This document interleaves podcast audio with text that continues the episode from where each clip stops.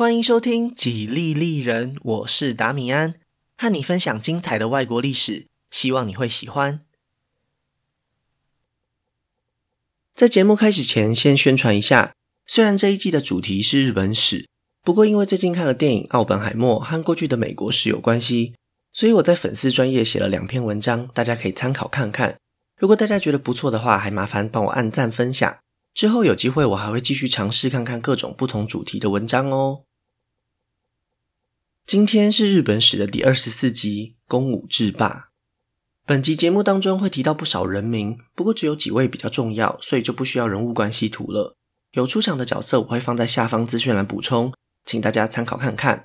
另外，因为有提到一些令制国的地名，大家可能比较难想象，所以我还是会制作一张地图放在 Facebook 和 Instagram 的粉丝专页，还麻烦大家两边都顺手追踪一下，连结都可以在下方资讯栏找到哦。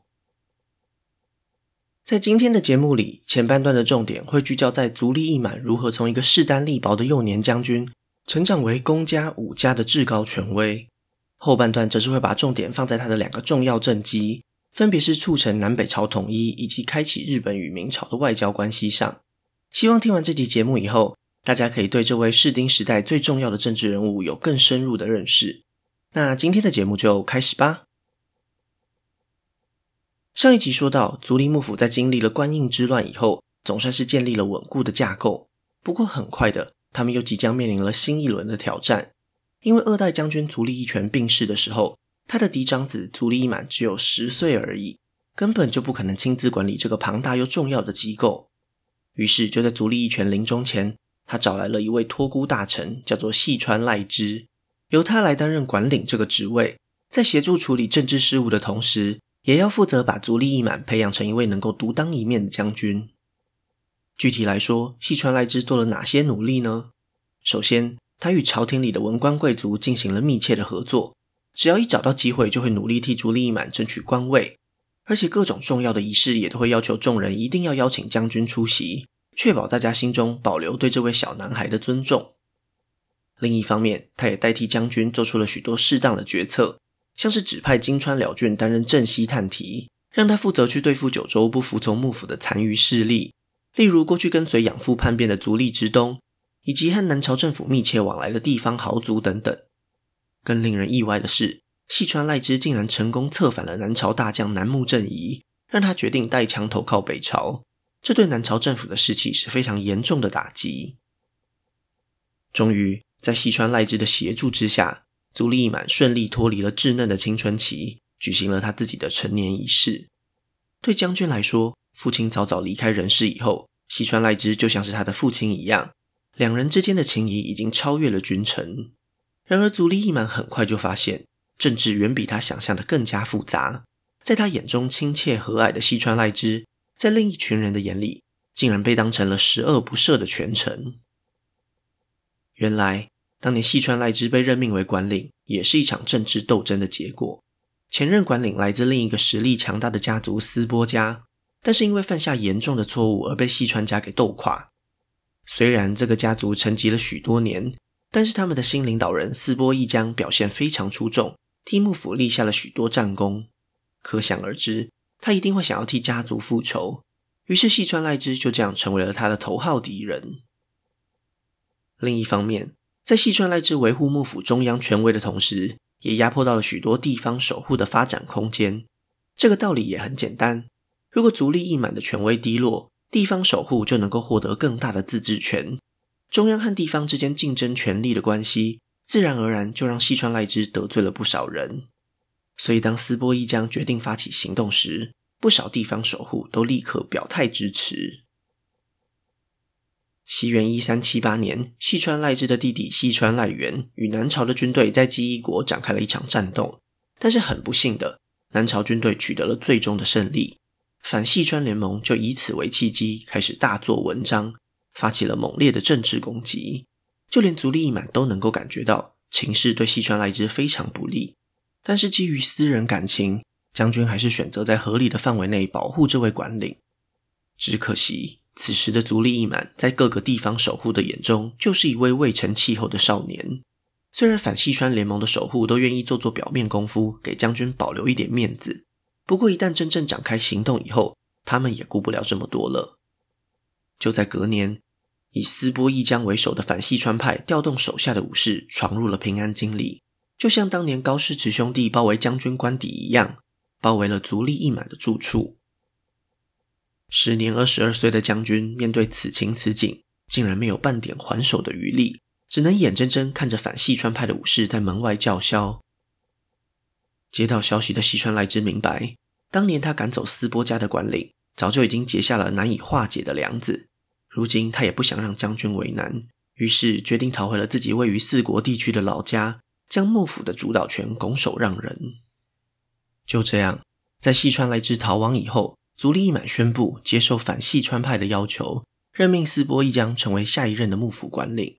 这起被称作康利政变的事件才终于画下了句点。值得注意的是，想要趁乱谋求利益的，还有位于关东的镰仓公方。也就是足利义满的堂弟足利氏满，他心想，将军和细川赖之关系很好是众所周知的事实。反细川派可能会担心日后遭到报复，说不定会愿意支持自己取代足利义满，成为下一代的幕府将军。想到这里，他整个人的政治野心都跟着狂妄起来，打算带着自己的部队进入平安京，来一场货真价实的政变。好险，就在这个关键时刻。负责辅佐镰仓公方的关东管领上杉宪春站了出来，他费尽唇舌劝阻足利氏满不要轻举妄动，因为从道德上来说，镰仓公方与幕府将军系出同门，本来就应该认清自己作为分家的本分；而从利益上来说，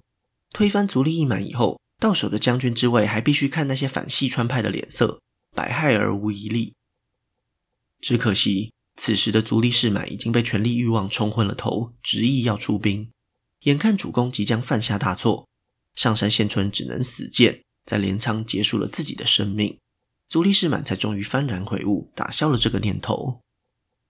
当然，事情闹得这么大，足利义满很快就得知了堂弟图谋不轨的消息。虽然这曾经是他统治的危机，但是换一个角度想，这也是巩固权威的转机。于是他接受了镰仓公方的道歉。指派自己的亲信就近监督堂弟，未来的几十年内都没有再出什么大乱子。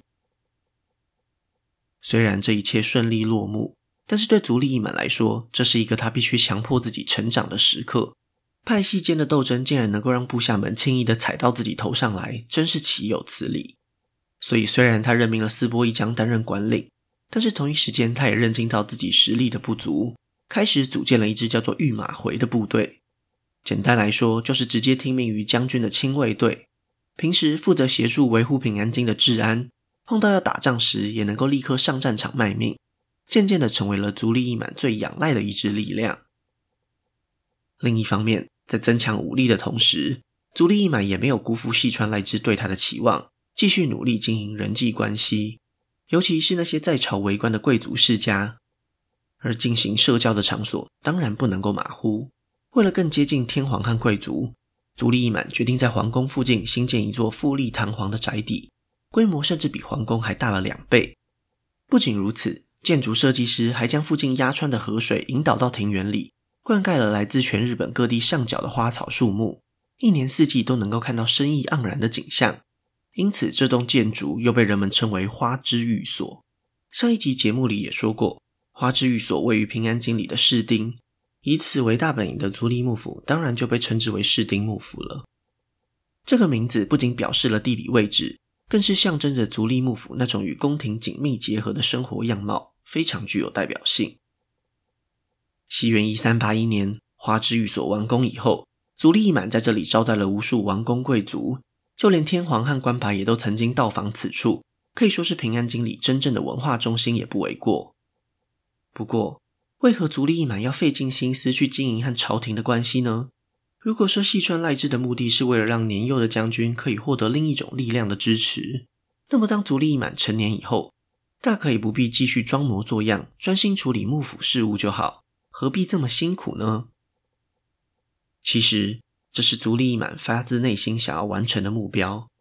自幼在平安京长大的他，成长背景和以前提过的平清盛非常类似。他们虽然都是武士集团的领袖，但是生活中充斥着各种风雅的活动，在文学、艺术、宗教等方面的熏陶，都与世代为官的贵族没有任何区别。也正是因为如此，朝廷的官职对他来说，并不是权力的紧箍咒，反而更像是附带着荣誉的桂冠。这种态度以及细川赖之的安排，都让他的仕途非常顺遂。当他把幕府基地搬到花之寓所的这一年，他只是一位二十一岁的少年，但是他的官位却已经来到了正二品的权大纳言，这就是他祖父足利尊氏以及父亲足利义权最后的官阶。可想而知，足利义满还有更上一层楼的空间。虽然前面两代将军都有接受天皇册封，但是他们对于宫廷内的事务基本上不会参与，而是专注在幕府本身。足利义满就完全不同了，他对上流社会的游戏规则非常感兴趣，常常与其他官员一起参加重大的仪式祭典。虽然他作为幕府将军，众人必然得敬他三分，但是他也在一次又一次的实际参与中赢得了贵族们对他的尊敬。许多人对他的评价是举止优美、风度翩翩，足以担当官员们的模范。以此为契机，足利义满一日九千。接连出任了内大臣、左大臣，甚至在十多年后攀上了文官的顶峰——太政大臣。这是两百多年来第一次有出身武士家族的人获得如此殊荣。没错，前一位就是平安时代末期的平清盛，但是当时平清盛已经五十岁了，而足利义满达成这项人生成就时才刚过三十七岁，说是平安京贵族们的偶像都不为过。当然。足利义满的表现能够如此出众，并不是天生的。他很早就和关白二条良机建立起良好的关系。为了学习和歌与连歌等音乐艺术，他时常拜访二条家，这也是他搬家到花之寓所的其中一个原因。足利义满这种含着金汤匙出生却又非常努力学习的态度，最终让他打通了公家体系这一条道路。等大家注意到的时候，他在平安京里的权威已经超越了过去两代将军。而为了彰显自己的身份地位，足利义满也在西元一三八五年开始了他的下一步计划，那就是全日本巡回之旅。而且他的目的也非常明确，就是要确认哪些地区会完全效忠自己，而哪些地方守护又是必须铲除的隐患。这一场东至骏河国、西至长门国的旅行非常成功。在这样的过程中，他透过参拜神社、寺庙以及接见当地豪族等手段。重新建立了自己与地方势力的关系。有些人可能会想，足利满只不过是那种好大喜功的类型，他的出巡就只是为了炫耀而已，又有什么好留意的呢？不可否认，足利义满确实对自己拥有的财富、地位和权势毫无保留。不过这也非常容易理解，因为那就是他武装自己的方式。千万别忘了，就在几年前，他的住处才被反细川派给包围过。他非常明白被部下看清是什么样的滋味，于是就在巡回之旅过后，足利义满终于出手了。在掌握确实的情报以后，他发现要收回那些地方守护的权利其实并不难，只是需要一些政治技巧而已。而第一个遭殃的就是反细川派里的土岐氏。西元一三八七年，土岐氏的家族领袖土岐赖康过世。生前担任美浓、尾张、纪伊三国守护的他，将这一切都留给了他收养的侄子。但是足利义满很快就察觉这是一个可以见缝插针的机会，所以并没有按照惯例同意这样的安排，而是将尾张国守护封给了土岐赖康的亲生儿子，希望可以借此挑拨离间。果然，就在不久之后出现了领土上的纠纷，因为从地理位置上来看，尾张夹在美浓和伊势之间。本来就很容易产生争议，无论任何人先动用武力，幕府都可以名正言顺的介入。这一次，土岐家那位原本可以继承三国守护的养子没有沉住气，在贸然行动以后，遭到幕府的正式追讨，直接死在了战场之上。顺势收回美浓和伊势的足利义满，立刻就把这两国给分封出去，成功削弱了土岐家嫡系的实力。无独有偶。两年以后，实力强大的山明家也失去了他们的领导人。足利义满有了前一次成功的经验以后，故技重施，挑起了山明家嫡系和旁系之间的纠纷。只不过这一次他做得更绝，在利用旁系打垮嫡系以后，反过来还将旁系给驱逐出境，逼迫他们起兵造反。为什么足利义满这么过分呢？因为在这起事件发生以前，山明家总共掌控了十一个令制国的守护职位，占了全日本的六分之一，可以说是家大业大。这样雄厚的基础也让他们成为了足利义满最忌惮的武士家族。当将军的诡计得逞以后，山明家剩下的家族成员只保留了最后三个令制国的守护，从此沦落为普通等级的家族，再也找不回往日的荣光。这两大家族的悲剧并不是没有原因的，他们之间的共同点，除了同时掌握多国守护职位以外，也都是当年赶走细川赖之的共犯。某方面来说，足利义满替这位拉拔他长大的前管领报了仇。而且几乎就是在同一时间，足利义满赦免了当年被强加在细川赖之身上的罪状。这一举一动，看在当时的管领斯波一江眼中，简直就像是敲起了一声响亮的丧钟。识时务的他立刻就决定向将军请辞。足利义满也没有跟他客气，随即请来了细川赖之的弟弟细川赖元进入幕府担任管领。难道说细川派又要得势了吗？不不不，短短几年以后。正西探题金川辽郡就遭到了撤换，他当年就是细川赖之指派的人选，在建立战功以后，赢得了不少九州当地人的支持。在足利义满眼中，他一样是个大麻烦，不会因为他是细川派就对他手下留情，甚至为了换掉他，足利义满还重新找回斯波家担任管领，手腕相当灵活。对足利义满来说，取得平衡才是最重要的目标，不管是哪一派占优势。都不是他这位将军乐见的结果。最好的结局就是两边都无法长期担任管领，只能唯命是从，乖乖服从来自将军的命令。等一等，足利义满既然政治手腕如此高明，为何不赶快解决南北朝分裂的问题呢？没错，这一直都是他待办事项里的前几名。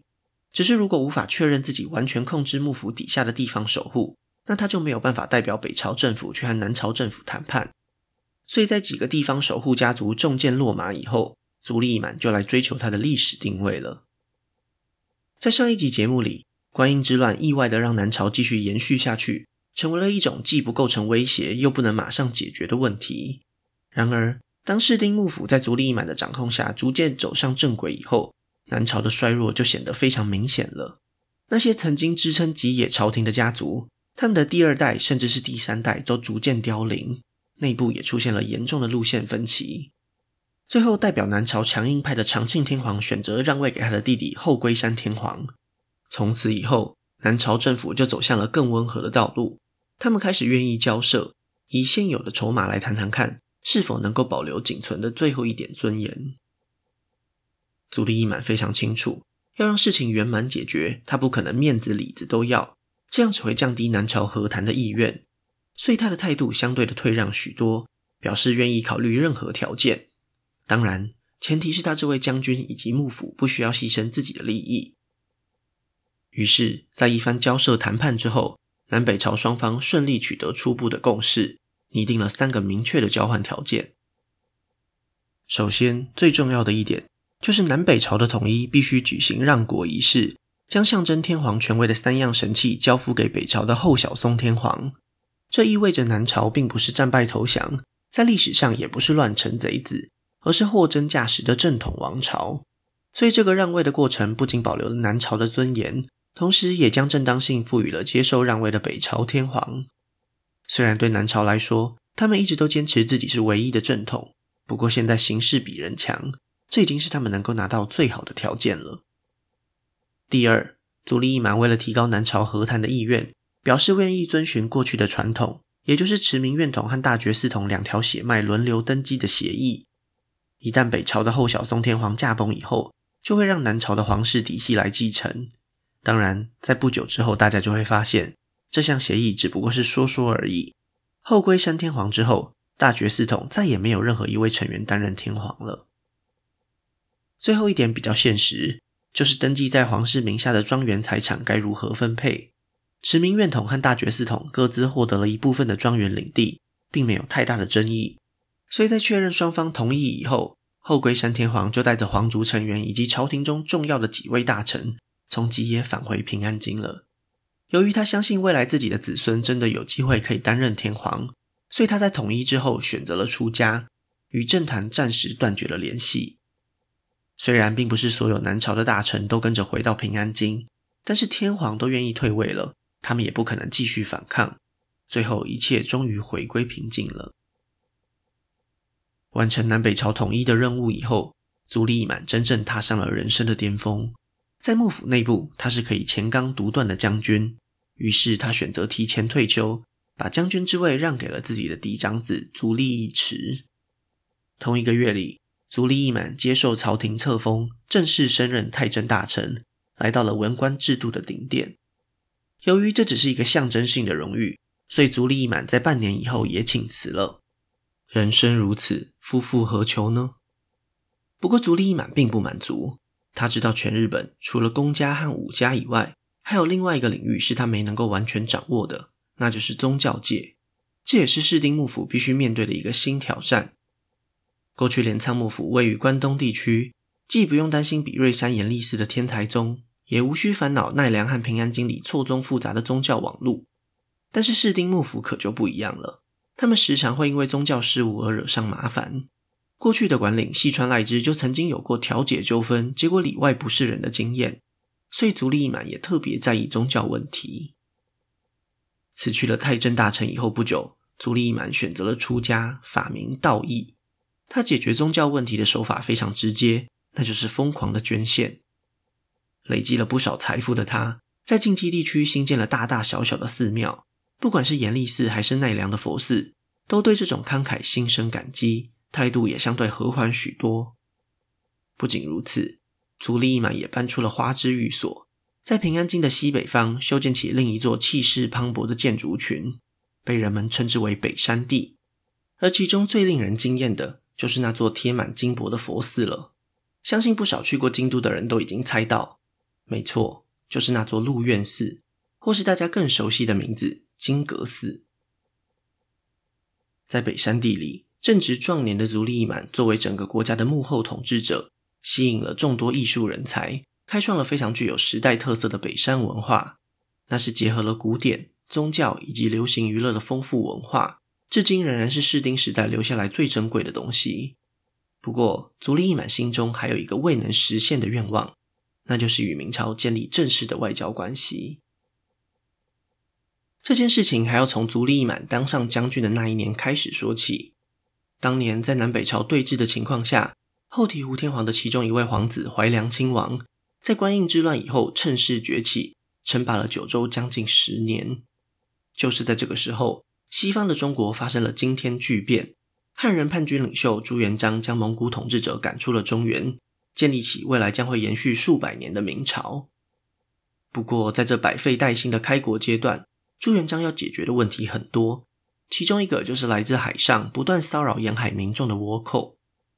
由于这种海盗在掠劫以后马上就会登船逃至海上，单靠明朝自己的军队是很难彻底解决这个问题的。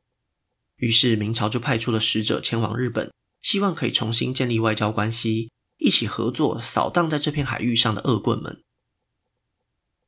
因为九州的大宰府过去一直是负责日本外交的机构，所以明朝使者的目的地当然就是这里。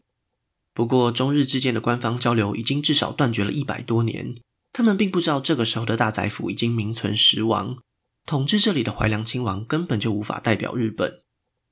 经过一番简单的调查以后，明朝使者认定怀良亲王是日本皇室的后代，还自称是正统继承人。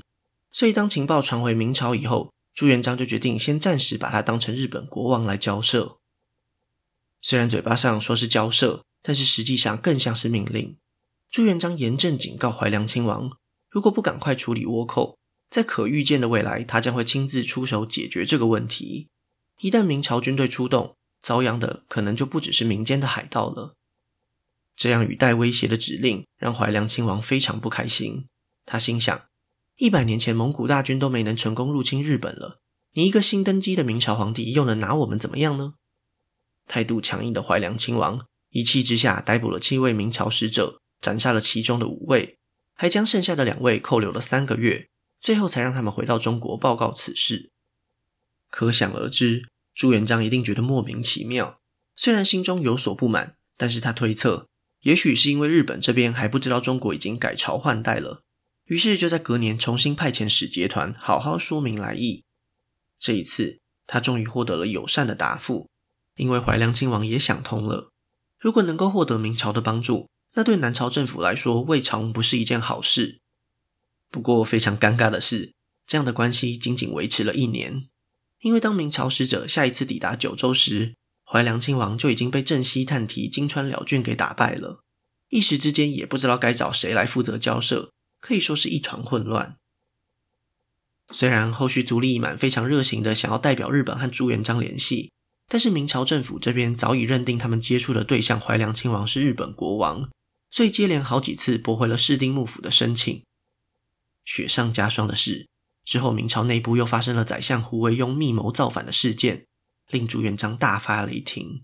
竟然有证据显示日本势力参与其中。这也让他断绝了想和日本往来的念头。倭寇的问题干脆自己解决，直接下令让沿海民众往内陆迁移几十公里，没有特别许可不准出海。这也就是明朝初年发布好几次的禁海令。足利义满对此感到非常失望，因为一直以来他对中国明朝都有着高于常人的向往。他希望可以透过正式管道获得来自中国的佛教资源，并且展开朝贡贸易。在物质上得到最大的利益，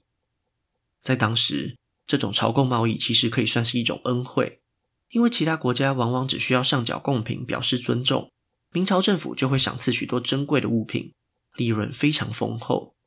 只可惜朱元璋的态度非常坚决，所以一直要等到他驾崩以后，才有机会再次递交申请。西元一三九二年，日本的南北朝统一。正好也是明朝的第二位皇帝朱允炆登基的同一年，终于能够代表全日本政府的足利义满，怀抱着期待的心情派出了使者，希望可以尽快展开联系。不过他的运气真的很差，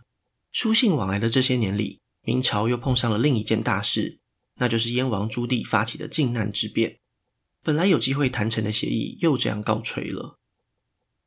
从前面的故事可以发现。足利义满一旦下定决心完成某件事，就不会轻言放弃。所以在确定朱棣当上明朝皇帝以后，他又再一次派出使者。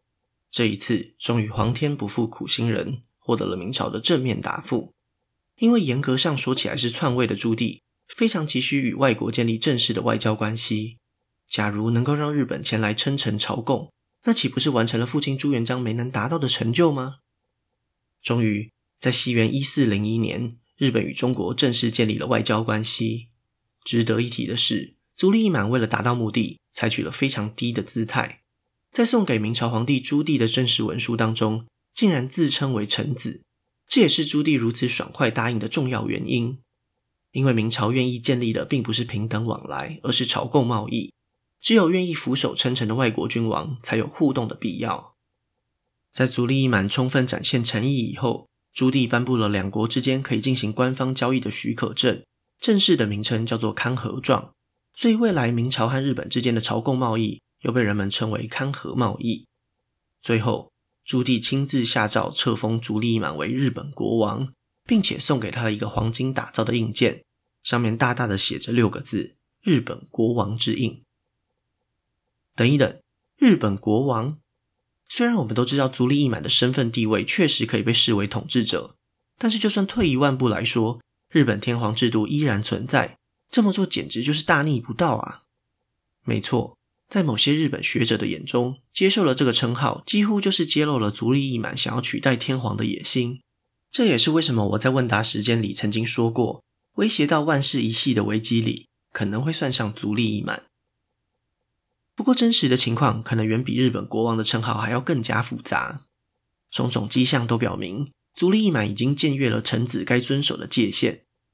举例来说，在西元一四零六年，后小松天皇的生母驾崩，足利义满就找来了关白，以天皇两次扶桑会带来不幸为理由，让后小松天皇赶快再找一位准母当做是他的妈妈。猜猜看，他找的是谁？没错，就是足利义满自己的太太日野康子。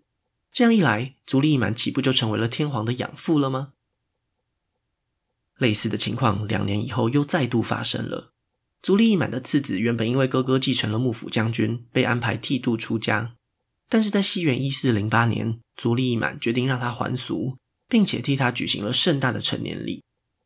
根据史料的记载，典礼上的礼仪规范都是只有亲王，也就是皇族男性才能够使用的，大大加深了人们对足利义满的怀疑。而且非常巧的是，足利义满并没有让后小松天皇册封皇太子。虽然这么做的目的很有可能是为了安抚签署统一协议的南朝后龟山天皇，毕竟当初说好了要让大觉寺统继承皇位嘛。但是再加上足利义满让次子进行亲王成年礼，这一切就变得十分可疑了。有部分学者就认为，足利义满真实的企图是要让长子成为幕府将军，让次子成为日本天皇，足利家就能够完全垄断日本的权力。这样的猜想有没有道理呢？我个人是比较持保留的态度。以当时的日本政治环境来看，真的没有必要去打破万世一系的传统。足利义满自己手上就已经握有极大的权力了，如果能够透过继承传递给后代，那本来就可以达成。如果是担心权力无法顺利转移，那就算他成功将次子送上天皇之位，未来也很有可能会被其他家族给推翻。